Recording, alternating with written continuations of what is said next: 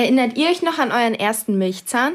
Das Wackeln im Mund, die Zunge, die immer wieder testet, ob er denn jetzt schon locker genug ist. Und dann die Entscheidung. Man bindet eine Schnur um den Zahn, befestigt das andere Ende an einer Tür, etwas Mut, ein kräftiger Schwung mit der Tür und schon hält man seinen Milchzahn in der Hand. Aber wieso wackeln Milchzähne eigentlich? Wir haben uns umgehört. Weil die Milchzähne schwächer sind und der Kalk durch Zahnbelag schneller Karies bekommt als die neuen Zähne. Weil die Bleibinden nach den Milchzähnen kommen. Weil man halt neue Zähne braucht und weil die Milchzähne fallen schneller raus und die ähm, Milchzähne kriegen schneller Karies. Also weil äh, ja neue wachsen müssen. Weil die bleibenden kommen?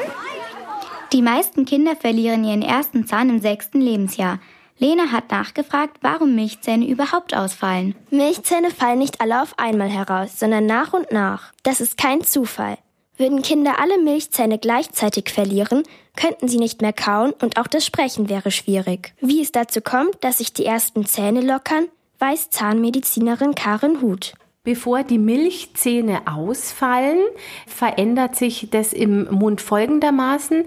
Die Wurzeln der Milchzähne werden von den nachfolgenden bleibenden Zähnen resorbiert. Das heißt, die lösen sich auf. Die Milchzahnwurzeln lösen sich also auf, weil Milchzähne Platzhalter für die bleibenden Zähne sind. Aber nicht jeder bleibende Zahn hat auch einen Platzhalter.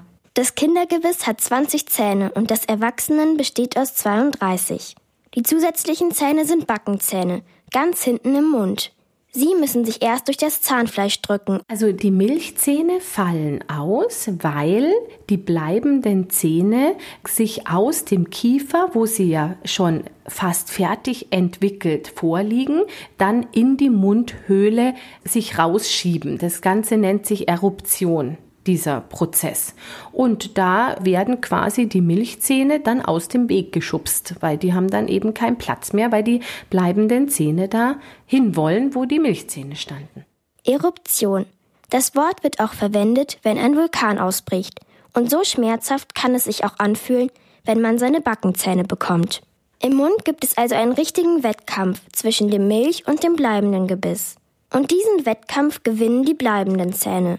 Denn der Kiefer wächst genauso wie der Rest des Körpers. Deswegen braucht er auch größere Zähne. Sonst würden im Kiefer große Zahnlücken entstehen. Es gibt aber auch Ausnahmen, erklärt Zahnmedizinerin Karin Huth. Die Milchzähne sind eigentlich nicht unbedingt dafür gedacht, jetzt das ganze Leben zu halten.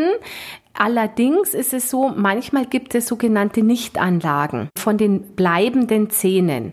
Und weil ja der Nachfolgende fehlt, fällt dann der betreffende Milchzahn auch nicht aus. Das Problem daran? Milchzähne sind nicht so widerstandsfähig wie die bleibenden Zähne. Die haben einen doppelt so dicken Zahnschmelz. Bis ihre Oberfläche so stabil ist, brauchen sie ungefähr drei Jahre. Damit sie ein ganzes Leben lang halten, müssen sie aber gut gepflegt werden.